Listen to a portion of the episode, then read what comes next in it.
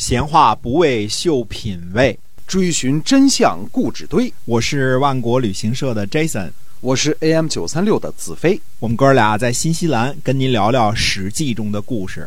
各位亲爱的听友们，大家好，欢迎收听《史记》中的故事，是由新西兰万国旅行社的 Jason 为您讲的。新西兰万国旅行社呢是本地家有二十二年的这样的旅行企业啊，是携程上唯一没有差评的。我们的南北岛团呢是天天发团，不赶路，不购物。而且会让您吃喝玩乐呢，非常的舒服。嗯啊，好，请关注一下新西兰万国旅行社。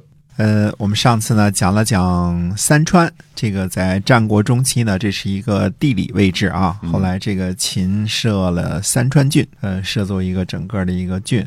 那这个地方呢，实际上呢，就是我们说啊，沿着呃洛河、黄河等由西向东的比较低平的地势啊。嗯那么这个秦武王呢，是去秦国的边境城市西壤见甘茂的。与甘茂的这个盟誓呢，成为熙攘之盟。后面的故事发展，我们能看出来啊，甘茂的就这个忧虑啊，绝非没有道理啊，嗯绝对是有道理的啊。我们前面讲过呢，秦武王继位后呢，为了排挤张仪，启用了公孙衍、甘茂、处理机。还有一个呢，叫公孙显等人。公孙显呢，又被记录为公孙氏或者是公孙好啊、嗯这个这是同一个人啊。这个受到重用，这些人怎么说呢？但是实际上，公孙显这个人呢，在历史当中的这个记录呢，并不是特别的多。那不是特别的多，我们知道呢，只是一朝天子一朝臣。秦武王继位之后呢，换了很多新的臣子，张仪等老派儿的不受重用了，张仪和张匡呢都离开了秦国了，这是新的一波臣子。秦武王呢，既看重甘茂，也看重公孙衍啊，两个人呢都受到重用。这个怎么说呢？叫奸奸呢，就是一会儿更喜欢甘茂，一会儿更这个喜欢公孙衍，就是秦武王对他俩都挺好。呃，有一次呢，秦武王就对公孙衍说呢，说寡人会让你做相国的，以你为相。这个话儿呢，被甘茂的官员官吏听到了啊。注意啊，《战国策》的原文记载说呢，甘茂之利道而闻之。我们无法弄明白啊，是这个甘茂的官吏啊，正巧是听壁角呢听到了，还是呃公孙衍不小心把这个事儿泄露给自己的下属了？呃，我个人判断呢，后者的可能性是比较大。道而闻之，就是这个，就是道听途说的这个意思啊，就是有点消息透露出来了。那么公孙衍呢，是那个时期的著名的纵横家。我们说连连横、连横和合纵两个战国时期的主要谋略呢，很可能都是公孙衍先生自己发明的啊，哪个好用就用哪个，哪个有用就用哪个，只要对自己有利就好了。那么公孙衍手下呢有参谋人员共同商议计策，这是肯定的。秦武王呢对公孙衍许诺说准备立他为相国。公孙衍呢和手下人商量此事是再正常不过的事儿了，跟手下人说说嘛，对吧？这个事儿将来大王可能用我做这个相国。不过呢，世界上就没有不透风的墙，什么想法呀？只要从嘴里说出来，那就没有什么秘密可言了。呃，因为谣言是长腿的，嗯、所以拿破仑说，最好保守秘密的方法就是迅速行动。呃，这只有唯一的好方法可以保密啊。这个画儿，至于这个画儿是从哪儿传出去的，其实大可不必探究啊。嗯、手下人呐、手下人的老婆呀，嗯嗯、亲信呐、情儿啊，酒前这个饭饭前酒后啊，枕边床上啊，呃，随处都是透风的墙啊。这个谣言总是很很迅速的能够透出去啊。没有不透风的墙。甘茂的这个官吏呢，就去把这些话呢告诉了甘茂。那么甘茂的反应呢，就应了拿破仑那句话：迅速行动。他马上就去找了秦武王，他对秦武王说什么呢？他说：“祝贺您，祝贺大王呢得到了贤能的国相。”秦武王回答说：“说寡人把国家都托付给您了，哪里有什么贤能的相国呀？”嗯这个甘茂就回答说呢：“说大王您将任用公孙衍为相国。”秦武王马上就问：“您是从哪儿听说的？”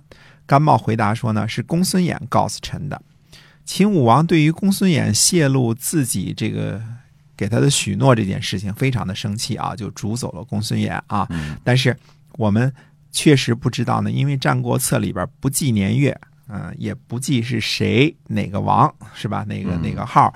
那这个事情的发生呢，有可能是在益阳之战之前，也有可能是在益阳之战之后啊啊。我们这个是不确定它的时间性的啊。那么稍微来分析一下甘茂同学的这个计谋啊。嗯第一点呢，类似秦武王说将要任用公孙衍做相国这件事呢，对自己肯定是不利的，对对吧？嗯因为相国职位有限嘛，任用了公孙衍，可能就没自个儿的份儿了。为了升级和涨工资，呃，这事儿呢必须得弄清楚。嗯可是这种道听途说的事儿呢，其实是无法求证的。你怎么问去啊？就刨根问问底儿的问，你也问不清楚，弄不好还传出一些有的没的啊。嗯你看那谁谁谁在追这事儿呢？呃，谣言可能这个更走样儿，呃，结果可能变得更坏。所以上策呢，就是去找当事人问个清澄清啊，嗯对吧？嗯呃，问个清楚。那么直接就去问秦武王，这是上上计。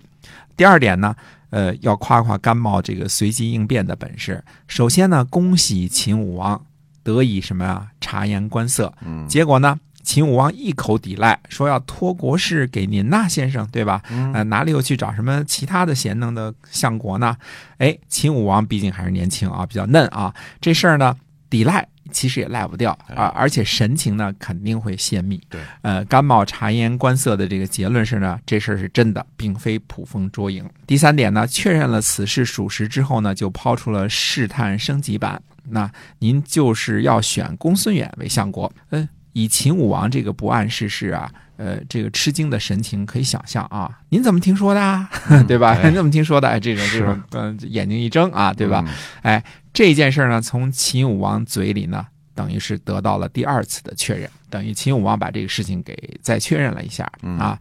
之后一点呢，就开始下药了，就给出这个致命的一击了，是公孙衍告诉我的啊这个药呢是自己硬编的，这是在陷害公孙衍的。嗯嗯，这样大白天儿的编瞎话呢，有没有风险呢？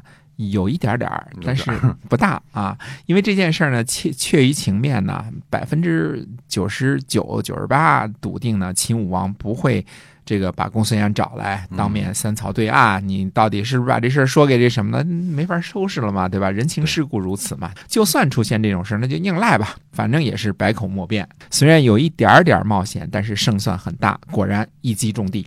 公元前三百零九年，很可能是这个时候啊，公孙衍这个被驱逐之后呢，秦武王任用初里基为左丞相，甘茂为右丞相。你看看。左右两个丞相，但是没有公孙衍啥事儿了，这肯定是呃想象之中，应该是在这个时候被逐走的。这个甘茂这个人，这个心计之深呐、应变能力之强啊，呃，其实想想都后怕。秦武王贵为国君，但是还真不是甘茂的对手啊。公孙衍同学呢，在秦国的仕途就此终结嗯啊，没有继续这个拿工资的份儿了啊。这个歇菜了，哎，歇菜了，哎嗯，通告费没了啊！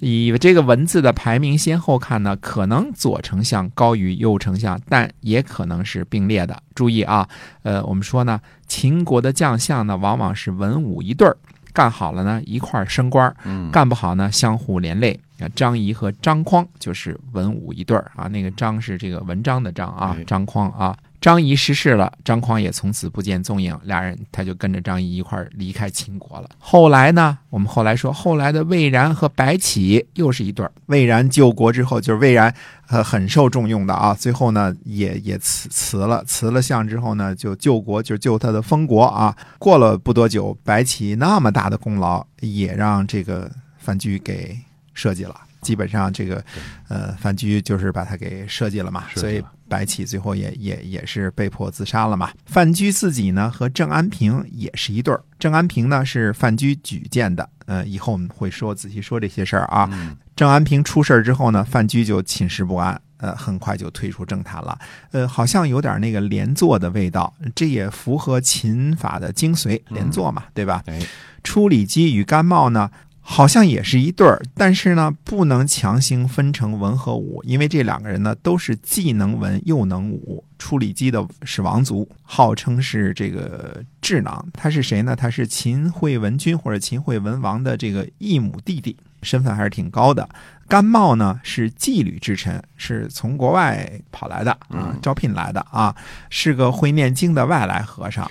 这俩人呢，会不会是一对好基友呢？就像张仪和张匡那样呢？那是不可能的啊！不但不是啊，按照《战国策》的说法呢，两人是冒手之仇，就是可以换脑袋，这个呃，就是可以拼命的意思啊冒手之仇，哎，嗯这就是为什么前边甘茂给这个秦武王讲那个曾子母亲的故事，因为甘茂知道，无论他成功还是失败，呃，秦武王重用的另外几位啊，包括公孙衍呐、处理机啊、公孙显这些人呢，一定会在背后呢捣鬼啊、说坏话，因为。嗯，他们就是竞争关系嘛，对吧？这没办法的事情啊。何况呢，秦武王是准备什么呀？让甘茂带兵去攻打韩国的重镇益阳。益阳有多么坚固，多么易守难攻，天下人呢都知道。嗯嗯，所以这个，哎，你说这个甘茂呢，是是挺鬼机灵啊，嗯但是呃，下手也挺狠啊，把这个公孙衍先干掉了，对 先把其中的一个竞争对手干掉了。哎干掉了这个事情后续这个会怎么样的这个发展呢？我们下期再跟大家继续接着说。那么希望您继续关注我们的节目《史记》中的故事，新西兰万国旅行社的 Jason 为您讲的。我们下期节目再会。再会。